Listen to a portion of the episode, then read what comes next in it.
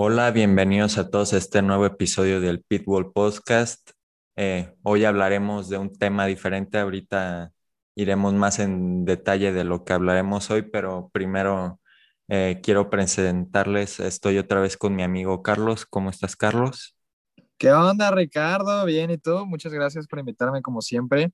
Y hoy emocionado porque al parecer el futuro de la Fórmula 1 va a estar bastante interesante, ¿eh? Bastante interesante, no te voy a meter. Sí, la verdad, eh, ahora eh, desde el inicio de la hybrid era, la era híbrida, eh, los carros tendrán un look demasiado diferente y también muchas cosas como en el performance que ahorita hablaremos sobre el reglamento eh, lo más importante de los cambios que habrá para 2022. No sé hasta qué año, no sé si tú sepas, creo que es hasta 2025 este tipo de coches o va a ser más tiempo, no sé la verdad. Creo que es, creo que tienen planeado la FIA hasta 2030, y en 2025 es donde eh, se hace como una, o bueno, se vuelve a hacer lo que pasó en lo que pasará el próximo año en, en 2022 va a volver a haber desarrollo de motores, va a volver a haber desarrollo de otro tipo de partes de, del carro. Pero para eso, eh, ahorita vamos para allá, que hay bastantes cosas cambiadas para este nuevo reglamento de la próxima temporada en 2022, que bueno, iba a ser en esta temporada 2021, pero como ya sabemos, el coronavirus no, no, no dejó que eso pasara y tenemos a los mismos carros, o a carros muy similares que teníamos en la temporada 2020 este año, y aquí estamos hablando del nuevo reglamento para 2022, un monoplaza completamente diferente, este, con cosas técnicas muy diferentes a los que hemos visto en estos últimos años. Así que sin más, vamos a darle.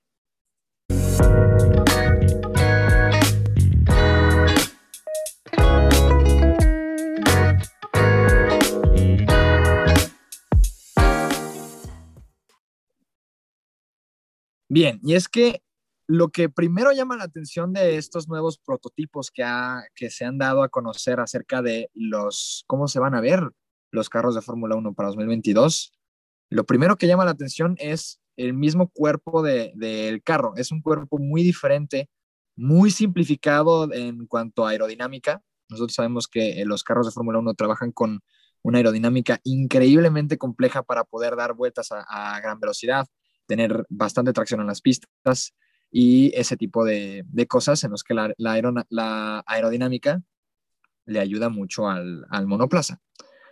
Pero los carros de este año, o, o, bueno, bastante, bastante atrás, unos 30, 35 años atrás, solamente se han basado en tener aerodinámica a partir de partes del cuerpo, que es alerones, este, aletas, eh, la forma del carro, los alerones tanto de adelante como de atrás.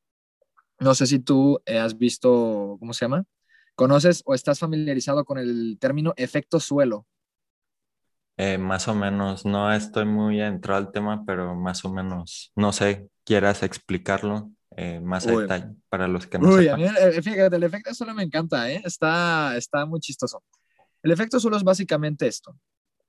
En el, en el suelo del carro, muchas veces se puede diseñar como unas curvas o una forma específica para que cuando el aire entra al, suelo del carro, tenga un movimiento con la viscosidad del, aire, este, la temperatura del aire, todo eso influye, pero para resumirlo un poquito más, eh, pase de una manera en la que haya una diferencia de presión y de velocidad con el aire que se está moviendo arriba. Imagínense el aire como un fluido, es lo, que, es lo que siempre digo a la hora de hablar de este tema. Imagínense el aire como si fuera un fluido, como si fuera agua. Y tú te estás tratando de mover por esa agua.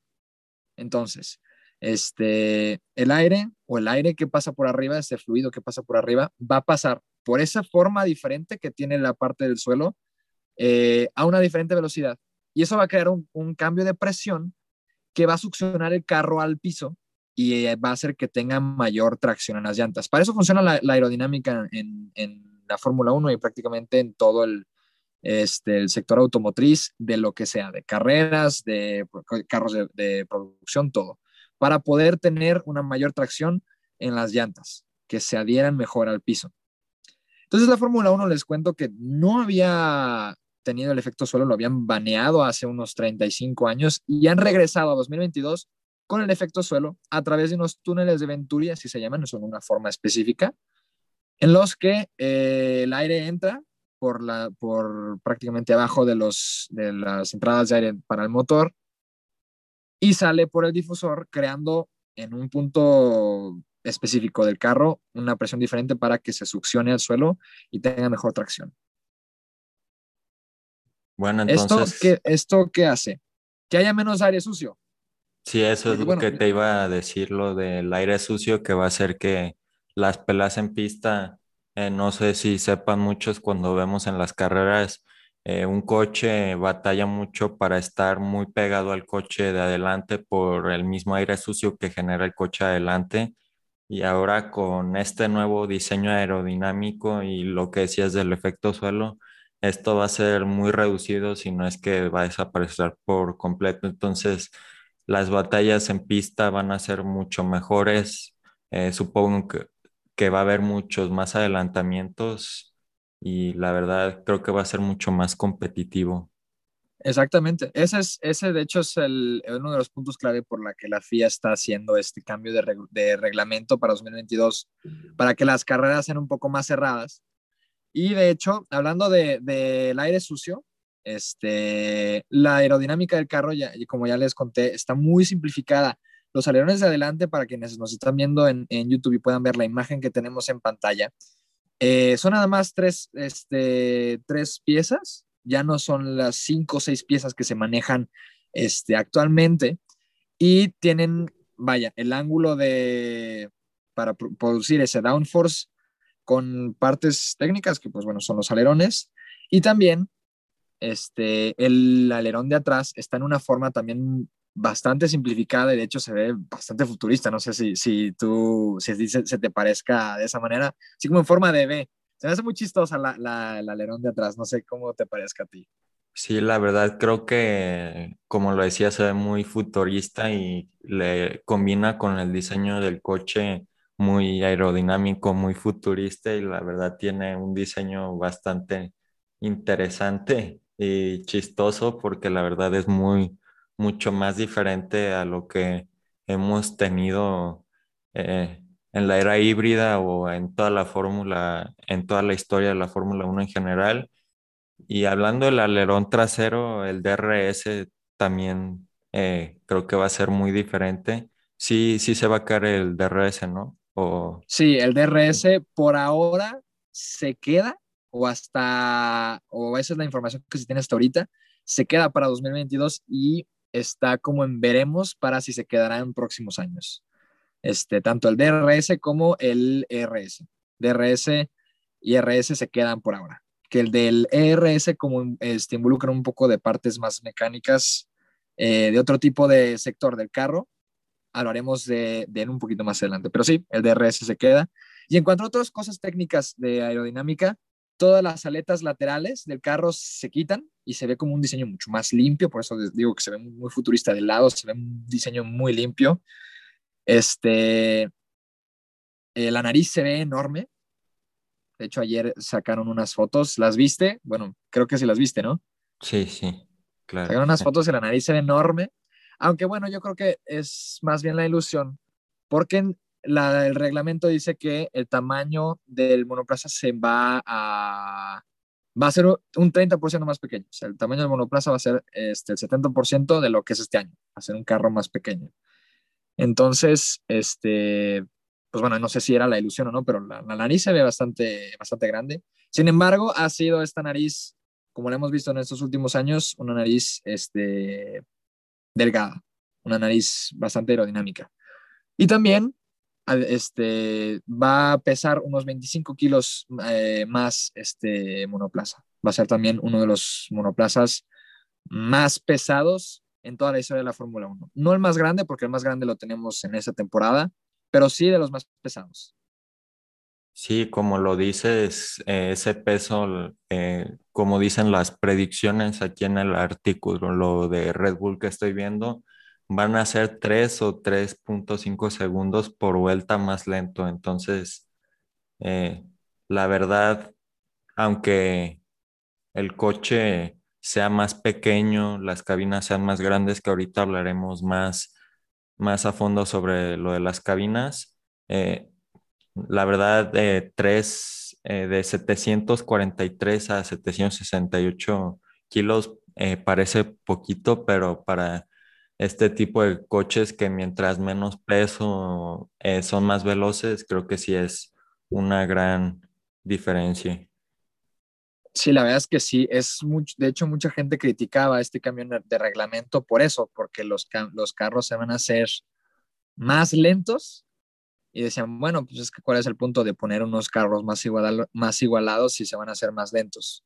Aunque creo que es, es, este, es una buena decisión, porque, bueno, vamos a ver muchos más eh, batallas mano a mano, más adelantamientos, y se van a poner, o las carreras se pueden poner más interesantes. En eso yo creo que eh, es un buen punto para la FIA y para todo el comité organizador de la Fórmula 1, aunque perdamos un poquito de, tiempo, perdamos un poquito de velocidad en, los carros. No sé qué opinas tú.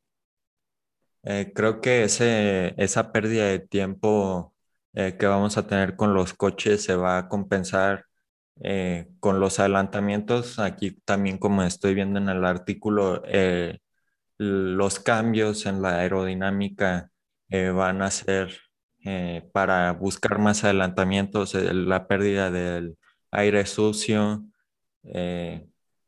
lo del peso, que también va a ser una, también influye para los, los adelantamientos o el coche en general, las curvas y el circuito en general y la verdad creo que todos los récords en pista que ya tenemos en la actualidad se van a quedar y, y pues la verdad eh, nada más. ¿Tú qué dices? ¿Te gustaría ver carros más rápidos o más adelantamientos? ¿Qué prefieres de ellos dos? Para espectáculo creo que la gente le gusta más ver adelantamientos más que un coche más rápido y más ahora que en unos circuitos, eh, ahora vimos en Paul Ricard, de todos esperaban una carrera eh, muy, muy aburrida y terminó siendo una carrera bastante decente, si no es que muy buena. Entonces creo que con este tipo de coches, el, el, ¿cómo se dice? El focus que han tenido eh, Fórmula 1, no sé si viste hace unos meses eh, va a estar Miami para 2022, que va a ser otro tipo de circuito callejero. Creo que ya la Fórmula 1 va a buscar más este tipo de circuitos, más, más que como Imola o Portimao, que son como más antiguos o eh, ese tipo de pistas. Y eh, creo que aunque como Mónaco, creo que con este, con este tipo de coches ya vamos a tener carreras mucho más entretenidas con o sin lluvia.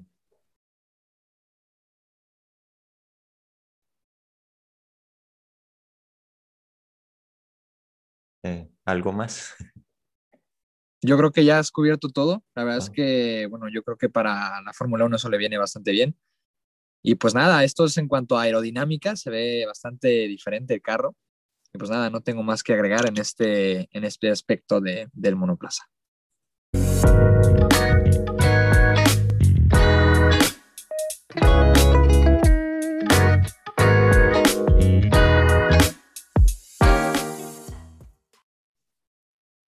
Otro gran cambio que podemos ver así a simple vista son las llantas y las suspensiones. Porque, bueno, la Fórmula 1 usa unas, unas llantas de 13 pulgadas por, bueno, se lleva usando esas, esas llantas también mucho tiempo, es como tradición, pero están apostando por, eh, para 2022 por llantas de 18 pulgadas, 5 pulgadas más grandes. Y la verdad, se ven enormes. se ven enormes. ¿Esto con qué fin? con que haya menos, eh, cuando estés tú usando los neumáticos, haya menos o se deformen menos, ya que pues el neumático es más chico y puedas tener tú un mejor rendimiento de los neumáticos, sea más fácil mantenerlos en una presión óptima, sea más fácil mantenerlos a una temperatura óptima, sea más fácil eh, sacarle más provecho y que no se castiguen tanto como los de ahora. Y también vuelven eh, una tecnología que fue baneada en su tiempo, que fue prohibida, que son las cubiertas de las ruedas. La verdad no, eh, lo de las ruedas en sí, eh, sí, estoy medio, medio conocido sobre el tema. Eh, ya veremos, no sé si viste que ya, ya se hicieron algunas pruebas de estos neumáticos con los carros de 2021. creo que ya hubo unas tres o cuatro. creo que fue Botas en Imola, Albon en Bahrein, también estaba no con en Bahrein y Charles Leclerc con los de lluvia en Paul Ricard, que para los que eh, pregunten eh, cómo pudo hacer eh, Charles Leclerc en lluvia, en Paul Ricard hay rociadores artificiales para simular lluvia, entonces hay un dato curioso. Y la verdad no se han visto muchos problemas, pero creo que ese cambio de 3 a 18 pulgadas en los neumáticos, creo que Pirelli va a tener que buscar un diseño nuevo porque si con estos neumáticos que son mucho más gruesos ha habido muchos problemas y mucha degradación, como lo vimos en Baku, como lo vimos en Gran Bretaña el año pasado y como lo vimos en Francia, que no hubo ningún, eh, ningún pinchazo, pero las ruedas están sufriendo mucha graining. Entonces, eh, creo que Pirelli ahí tiene un desafío que aunque sea ya se adelantaron para hacer pruebas como lo hicieron el año pasado con ruedas para este año. Y no sé la verdad que sea lo de cubierta de ruedas. Eh, ¿Crees que pueda, puedas explicarnos? Ah, sí, sí, sí. La cubierta de, las ruedas básicamente es que eh, las ruedas están, o el, el ring más bien, está con una cubierta, o sea, no se ve, y para cambiar las, las ah, llantas hay que sacar la cubierta y ya después meter la pistola para sacar la, la tuerca y poder cambiar la, la rueda. Y ya después metes, metes la, la, cubierta. Eso también es por aerodinámica. Es para que no haya tanta turbulencia a la hora de, que, el, de que el aire pase por, por la rueda y se meta por el ring. Y ya cuando salga, crea una, una turbulencia y, el, y succione el carro para atrás es, son términos de aerodinámica o es para mejorar la aerodinámica del carro, que sea una aerodinámica mucho más limpia, mucho más, este, con mucha menos turbulencia, si le podemos decir. Este, y sí, de hecho, sí he visto, bueno, yo los que vi que estaban haciendo pruebas con renes de, de 18 pulgadas, con llantas de 18 pulgadas, fue un Alfa Romeo, no me acuerdo quién, pero fue un Alfa Romeo. Y bueno, el Alfa Romeo la verdad es que se veía bastante interesante, no, no nada. Y también junto con las ruedas eh, se viene un cambio de suspensión, las suspensiones se, van a simplificar. Y de hecho en las suspensiones delanteras vamos a tener como justo antes de donde se pone la, la llanta, unos, no sé qué serán, unos 5, 3, 4, 5 centímetros antes, va a haber una aleta que sobresale y que va a cubrir la, la rueda. Esto con el fin también de eh, mejorar la aerodinámica que tienen las ruedas. Nada más es un, vaya, es un pedacito así como de 10 centímetros que sobresale y listo. O sea, tampoco es cubrir la rueda completamente como, por ejemplo, Fórmula E, eh, para nada. O sea, la, la llanta sigue siendo expuesta, pero también es completamente para mejorar la aerodinámica del carro. Y de hecho se ve, se ve bastante curioso, ¿eh?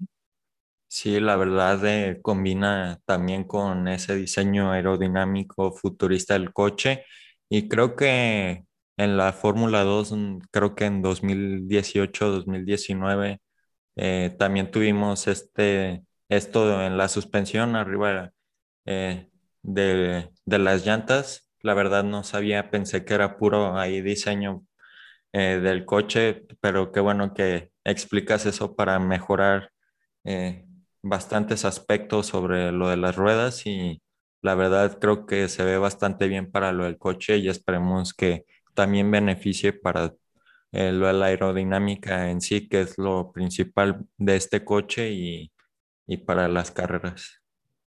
Sí, la verdad es que sí, digo, no habíamos visto la cubierta de las ruedas desde 2009, desde aquella Liberty, este, a mí me gusta mucho por lo personal de, de Bron, pero este, pues bueno, vamos a ver cómo funcionan las, las, las cubiertas de las ruedas en, este, en esta temporada que sigue.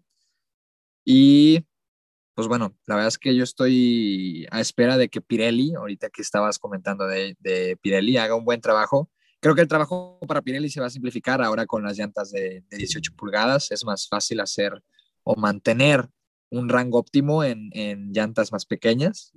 Este, pero no sé, capaz si se le juega y para Pirelli es algo más complicado. También tienen su chiste. Entonces, pues vamos a ver qué, qué sucede con Pirelli. Inclusive no sé si, si en el futuro tú crees que podríamos ver un cambio de, de proveedor de, de, llantas que ya no sea Pirelli, que regrese, no sé, Goodyear, como el meme que te mandé hace como dos semanas, o algún otro, este, o alguna otra empresa que haga neumáticos. ¿Tú crees que eso pase? Eh, la verdad no creo. Creo que si ya para 2022 eh, se queda Pirelli, creo que se va a quedar hasta que se acabe este tipo de coche, estas regularizaciones. Eh, y otras opciones también, como lo decías, puede ser Goodyear, Michelin, que también estuvo, que hay una controversia en el 2005, no sé si te acuerdas de esa controversia que solo duraban 10 vueltas los neumáticos en la famosa Indianápolis. Sí, no. Qué eh, locura, ¿eh? Qué locura. Sí, creo que eh, Fórmula 1 no le ha dado mucha importancia. También Pirelli no ha hablado mucho sobre el, tema, lo que pasó el año pasado y lo que pasó hace tres semanas. Y pues la verdad, eh, creo que Pirelli, eh, buena marca de neumáticos y creo que no haya, no va a haber un cambio eh, por lo pronto en los próximos 10 años. Así que pues nada, esto es en cuanto a otra vez también las llantas y cómo podemos ver eh, este tipo de detalles que se ven a, a la simple vista.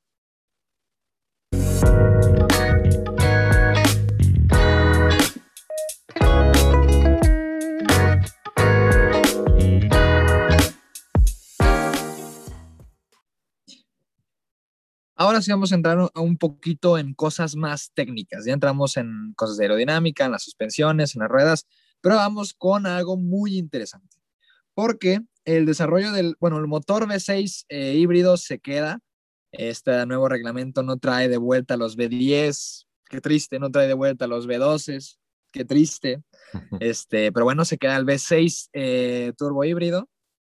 Y eh, como mencioné hace rato, se mantienen el MG, MGUH y el MGUK, que son los dos eh, mecanismos del motor, bueno, no del motor, pero sí del motor, que recuperan energía y la mandan a la batería para hacer uso del ERS, que es el, de para adelantar de la batería. Pero eh, ahora va a ser un poco diferente, porque, bueno, en este momento, año con año, los equipos van desarrollando sus, sus motores, si se le podría decir así, van cambiando los motores este año con año. A partir de 2022, el motor que uses en 2022 lo vas a usar hasta 2025. El motor para Ferrari va a ser el mismo hasta 2025, de Mercedes, este, de, bueno, el de Honda para 2022 se va a quedar hasta 2025 y el de Renault.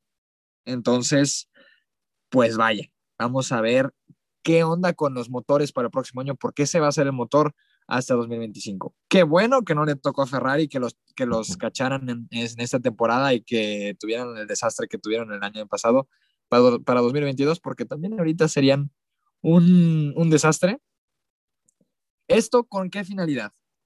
Esto es para que los equipos eh, gasten menos dinero en tratar de hacer estos cambios de, de desarrollo, a la hora de desarrollar los motores año con año y hacer las competencias más, más, bueno, las competencias mano a mano más interesantes.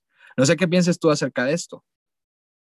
Sí, la verdad pienso lo mismo que tú, la finalidad de, de congelar estas tres partes durante eh, cuatro, cuatro, años es con esa finalidad de hacer eh, más barato para los equipos y con ese límite presupuestario que ahorita al final del podcast hablaremos eh, sobre ese límite. Eh, sí, porque más barato, más barato no es, sigue siendo una millonada. Bueno, ajá, sí, pero es con esa finalidad de hacer que los equipos sean más competitivos entre sí, no haya esas diferencias. Eh, mientras un equipo gaste 200 millones en un carro, la verdad no sé cuánto gasten, y otro gaste 100 millones, eh, ahí ya hay mucha diferencia y con esta congelación de estas tres componentes que son muy, muy vitales y con el límite creo que también es un gran, un gran cambio para, para el siguiente reglamento.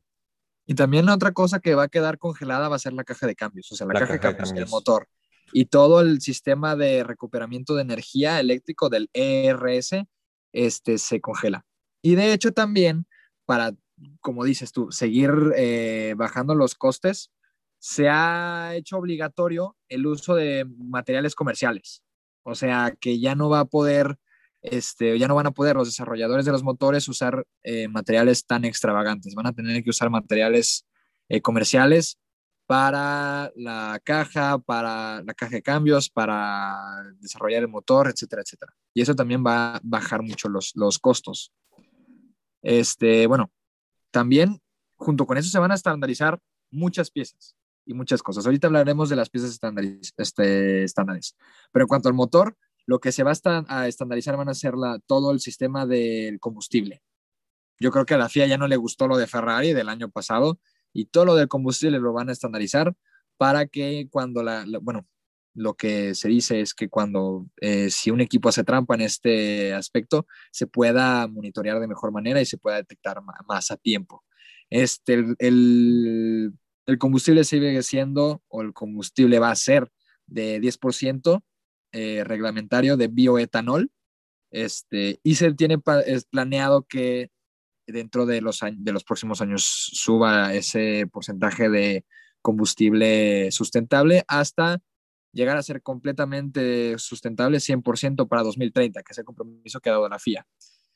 Y también van a tener que entregar los, equipos un CAD, un Computer Assisted Design, eh, un diseño de computadora de todo el mapa del motor a la FIA para que puedan ir monitoreando ellos cómo se va comportando los motores. Entonces, esto también va a influir en, cómo va a estar la FIA involucrada en todo este tema.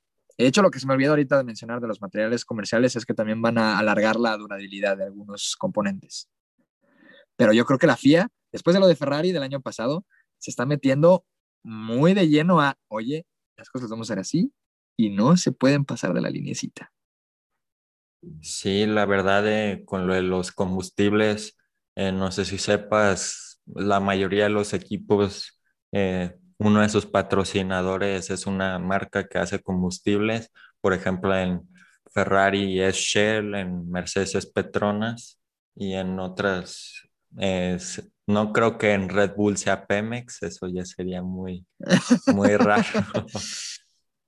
pero sí va a ser una, un desafío grande porque el combustible que sea eficaz en tu coche creo que también influye mucho en el rendimiento y eso del monitoreo también lo va a ser eh, muy importante.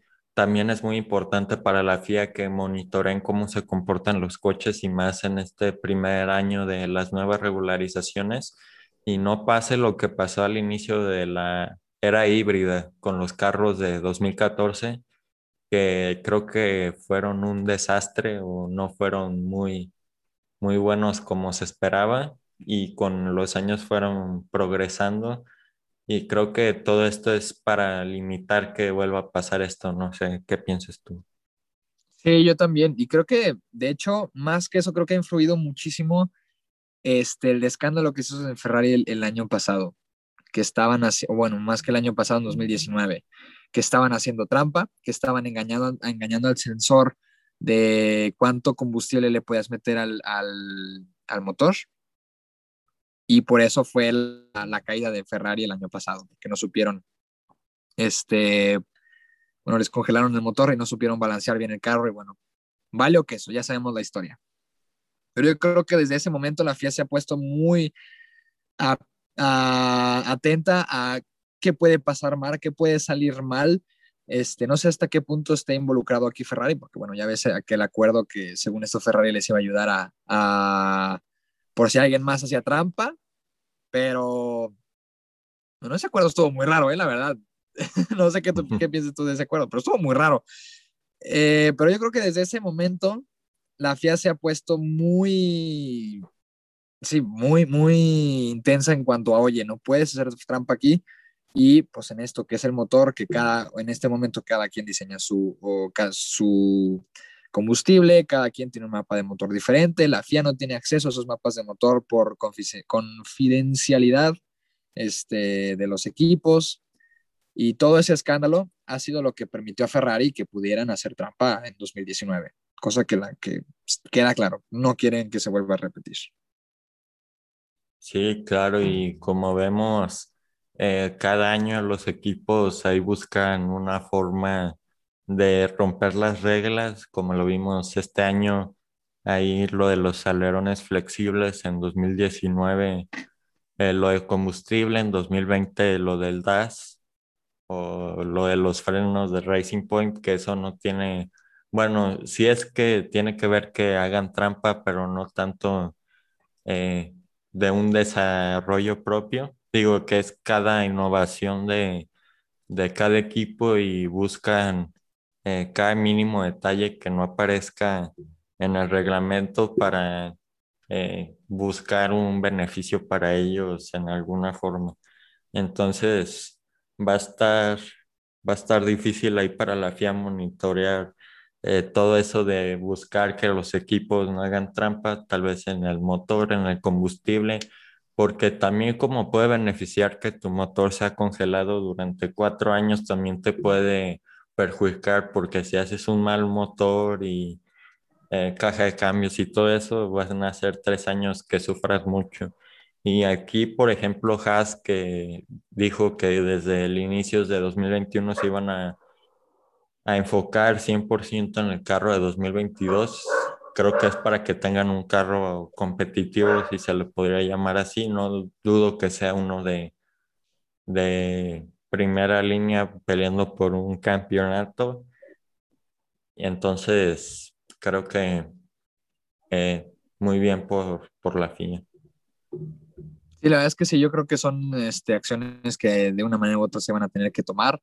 Y ahorita que hablas de Road Racing Point, también vamos a ir para allá porque también han tomado varias decisiones ahora con las nuevas reglas para que no se repita lo de Racing Point y el escándalo que se hizo del Mercedes Rosa, del Pink Mercedes. Pero en cuanto al apartado motor, esto es eh, toda la información que tenemos por ahora.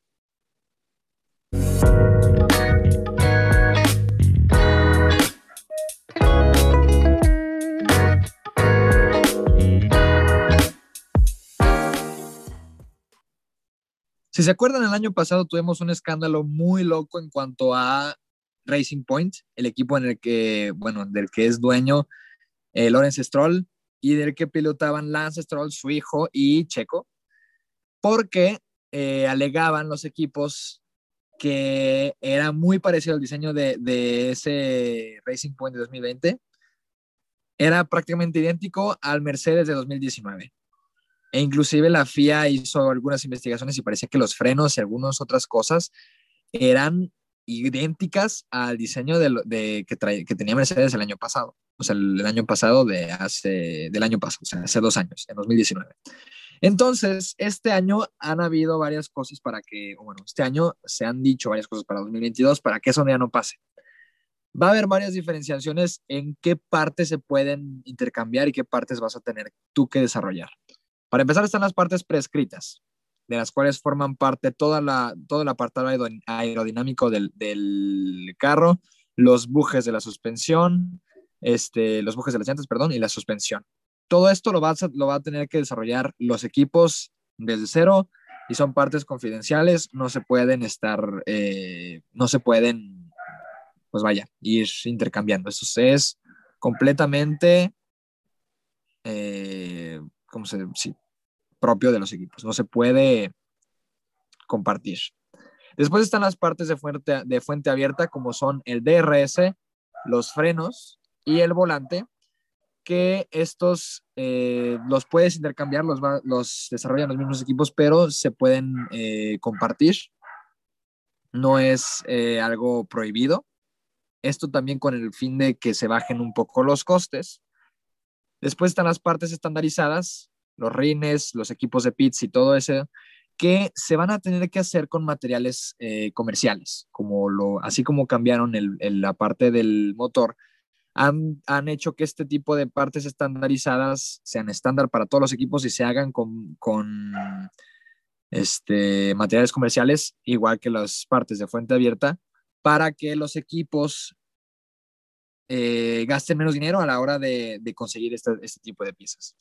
Y después están las partes transferibles como la caja de cambios y el apartado del clutch, del, del embrague, para que, bueno, estos, son, estos pueden formar parte tanto de las partes prescritas o de las partes de fuente abierta. Pero este, hay algunas partes eh, transferibles que puedes tú, entre equipo y equipo, si hay algún acuerdo, eh, intercambiar. Todo esto lo va a regular la FIA. Entonces, vamos a ver varias cosas bastante interesantes el próximo año y yo creo que este tipo de escándalos de Racing Point y de Ferrari y todos esos se van a acabar aquí. Sí, por supuesto. Dudo que por lo menos en 2022 eh, todos van a tener que diseñar sus propias partes porque eh, no sabes si alguien, eh, una parte de otro equipo, si te vaya a funcionar o, o te vaya a perjudicar. Entonces, eh, tal vez hasta un 2023, un 2024 podamos llegar a ver esto, esperemos que no. Eh, vimos en estos siete años, solo pasó con Racing Point, no sé si haya pasado eh, otro, otra circunstancia desde 2014, pero sí, la verdad, creo que ahora sí se va a notar, yo creo que va, va a beneficiar a los equipos con mejores diseñadores, mejores ingenieros, eh, con más experiencia, claro, eh, como por ejemplo eh, Williams, que está desde en la Fórmula 1 desde hace bastantes años, 1970, entonces han visto demasiados cambios, tanto físicos como, como de, del motor en sí, lo del interior entonces, creo que los equipos con más experiencia o con más tiempo en, la Fórmula 1 van a tener eh, mucha mejor posibilidad al diseñar estas nuevas partes. Sí, la verdad es que sí. Este, todo esto también se hace con el fin de que, eh, bueno, las, ahorita te decía de las partes estándares que se hacen con materiales comerciales y que van a ser estándares para todo el mundo. Es con el fin de eh, poder monitorear mejor las cosas, poder bajar los costes de, para los equipos y poder hacer las carreras mucho más eh, interesantes. Entonces, muchos equipos, o lo que también muchos alegan, es que los carros este año van a ser muy parecidos entre, entre sí. No va a haber muchas diferencias. Entonces, este, pues también es, no creo que sea un punto tan negativo. Este, creo que sirve también para que salga a relucir mucho la, la habilidad del piloto pero sí creo que es un muy buena, una muy buena decisión de parte de la FIA, poder poner este tipo de cosas y ponerlas muy específicas para que este, haya un orden, haya un, cumplimiento de las reglas y pueda ser tanto beneficioso para los equipos y para los aficionados. Creo que la FIA en, este, en estos momentos está pensando mucho en la afición. Entonces creo que es una una muy buena manera de tomar las decisiones, está tomando en cuenta a la gente que apoya al, deporte. Y también junto con esto se busca lograr una mejor seguridad. También ahorita decías eh, justo al principio de eh, las, las, cabinas este, más grandes, se han eh, agrandado un poquito las cabinas por cuestiones de seguridad. También muchas partes o mucho de lo que, muchas razones por las que en esta temporada del, de los carros V6 y este, turbo híbridos, la razón por las que han salido muchos safety cars es porque hay mucho escombro en el suelo, en las pistas. Entonces, también va, a ser reglamentario poner una capa de, ¿cómo se llama? De caucho sobre varias piezas técnicas que la FIA ha, dicho, la verdad no tengo el dato aquí, pero la FIA ha puesto unas partes específicas el carro que se van a tener que recubrir con caucho para que no haya tanto escombro, tanto debris. Que de hecho era lo que alegaba Pirelli, que bueno, a Lance Stroll y a Max Verstappen en Bakú se les ponchó la, se les poncharon los neumáticos por eso, por los escombros. Entonces yo creo que también estos han sido, o esto, este apartado en especial ha sido muy bueno para muy buena decisión de parte de la FIA. No sé qué pienses. Eh, la verdad, eh, creo que también eh, por seguridad también lo de las cubiertas de caucho, aunque creo que para 2022 este coche se ve mucho más de una pieza más que de, muchas piecitas como los de este año. yo creo, por ejemplo, el alerón delantero ya se ve como más una pieza, no tanto como vimos en Paul Ricard, se rompió una mini pieza. Creo que aquí sí se puede llegar a romper eh, completamente y en sí todo el coche se ve que es demasiado así como, no sé cómo decirlo muy bien, pero creo que como una pieza, así como si vieras una pieza de Lego, creo que más o menos así se ve, que la mayoría de partes ahí están adentro del coche, donde no vemos que es el motor, eh, tal vez en las suspensiones que también ahí son muchas partes, pero también creo que para mejorar la seguridad, también la seguridad de los neumáticos, entonces también otro, otro punto que beneficia a la FIA, yo creo. La verdad es que sí, ¿eh? La verdad es que han tomado una muy buena decisión con esta, bueno, en este, en este sector, en este apartado, muy buena decisión de la FIA. Eh, ¿Algún comentario más sobre este apartado? No. Nada más, he cubierto todo, la verdad. perfecto.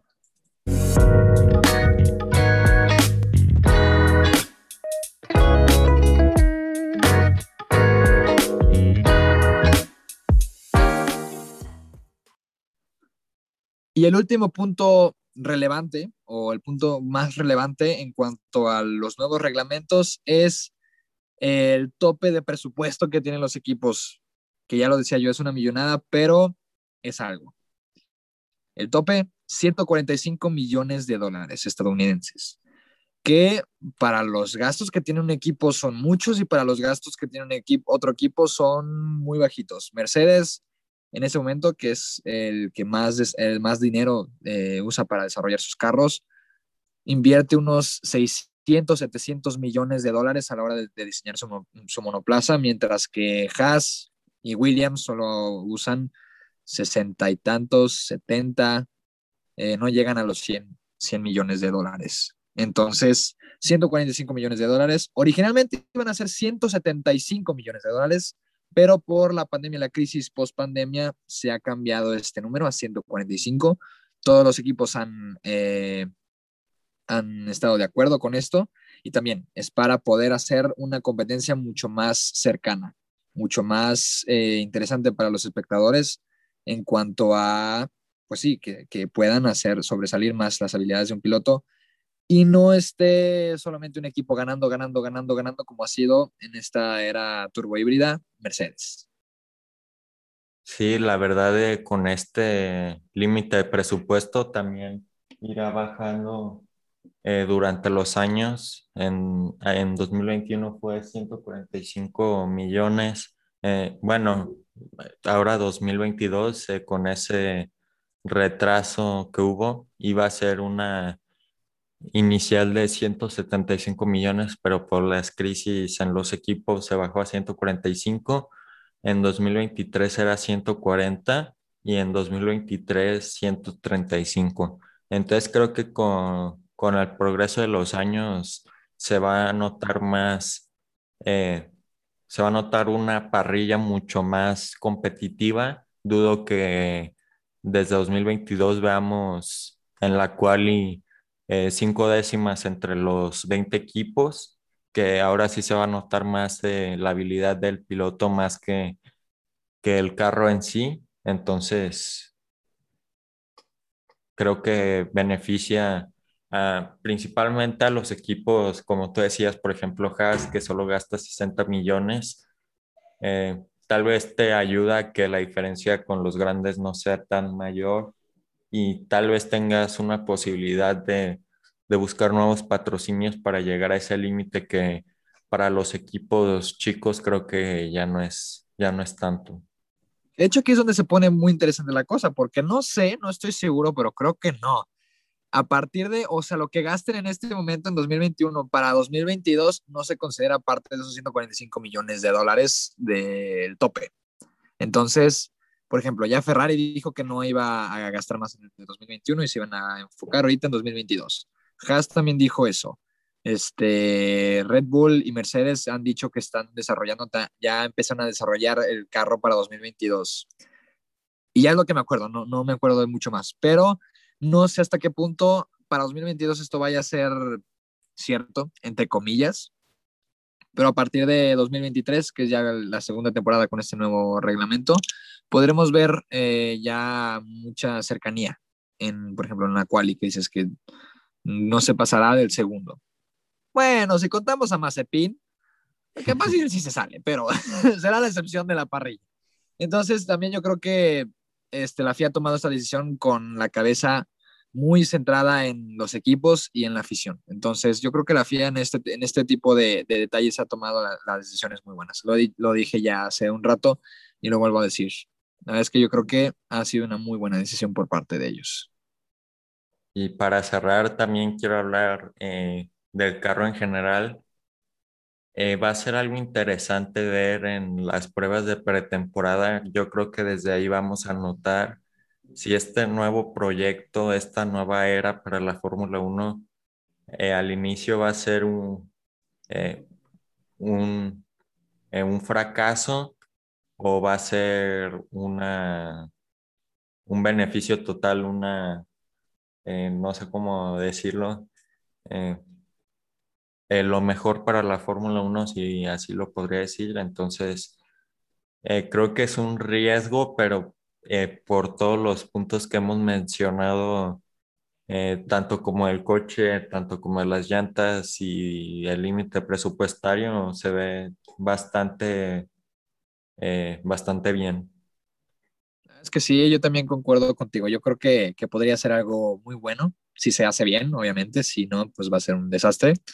Este, porque aparte el proyecto, eh, como les he comentado, lo han criticado varias personas por ese tipo de detalles, de oye, este, los equipos van a desarrollar este, menos el carro, va a haber muchas partes más estándares, eh, no van a poder invertir mucho más dinero, va a ser eh, más competitivo con los pilotos, entonces pues, los equipos o la ingeniería este, no quedarán en un segundo plano, pero tomará un menos relevancia de la que toma ahorita pero yo creo que así eh, será una, una buena decisión. Y pues sí, ¿eh? veremos qué, qué, nos depara el futuro con estos nuevos reglamentos de 2022. La verdad es que yo estoy entusiasmado por ver cómo funcionan. La presentación oficial del, del nuevo reglamento será en el Gran Premio de, de, Gran Bretaña, entonces lo estaremos comentando por aquí. Y la verdad es que yo, a, a por ejemplo, al carro, así al, al, a mera vista, los looks, yo sí creo que, podría ser una muy buena decisión y que podría tener varias cosas interesantes ahí. Y también quiero hablar, ¿crees que con los pilotos que tengan más experiencia van a ser beneficiados o los que sean más novatos, eh, más nuevos, si, si se le podría decir así, que están más familiarizados con, con los coches en, en categorías menores con mucha mejor tecnología o crees que, o tal vez que vaya a ser parejo entre las dos partes? La verdad no lo sé, pero yo creo que sí va a beneficiar a quien se logre adaptar primero, sobre todo en 2022. Quien se logre adaptar primero a, a este nuevo carro, pues la va a armar. Pero en realidad no sé si vaya, no sé qué tanto afecte este, ni a los más nuevos ni a los más veteranos. Ahí sí, me agarraste bajada, ¿eh? Me agarraste en curva. y es que ahora va a ser muy, muy importante las pruebas de, de pretemporada.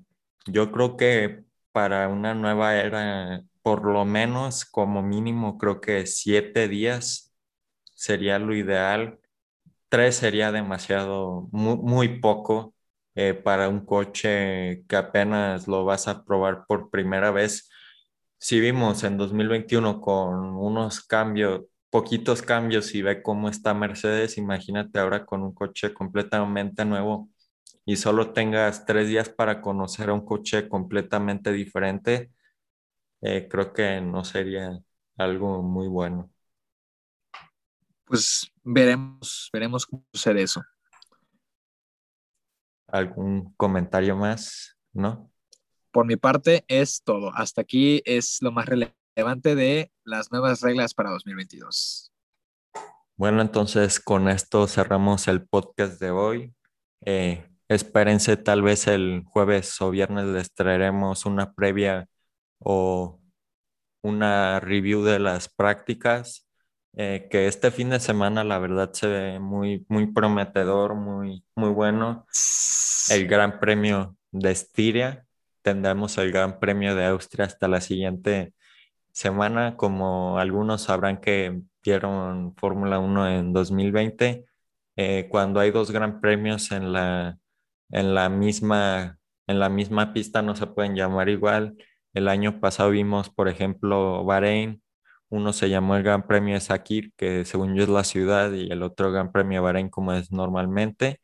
en Gran Bretaña se llamó igual el eh, Gran Premio de, Gran Bretaña y el otro se llamó Gran Premio del 70 aniversario de la Fórmula 1. Y en Austria, igual como este año, el Gran Premio Estiria y el Gran Premio de Austria. Entonces, eh, va a ser eh, dos carreras muy emocionantes y las estaremos comentando. La verdad es que sí, sobre todo por la pista. La pista, la verdad es que, a diferencia por Ricard, la pista sí se pone muy interesante. Sí da como para que tenga carreras interesantes. Y más como están las cosas en este momento en, la temporada y en el campeonato de constructores, de pilotos, en todas las, las zonas de la parrilla parece que vamos a tener una, una carrera bastante interesante y como siempre estaremos aquí comentándola. Así que con esto cerramos el podcast. Ricardo, muchas gracias por todo, gracias por invitarme, como siempre es un gusto estar aquí. Este, y déjenos en la caja de comentarios ustedes qué piensan acerca de esta nueva, de estos nuevos cambios de reglamento para 2022. Eh, síganos también en Instagram, me encuentran como Carlos Carrillo RL. Y pues nada, por mi parte es todo. Muchas gracias y nos veremos en la próxima. Adiós.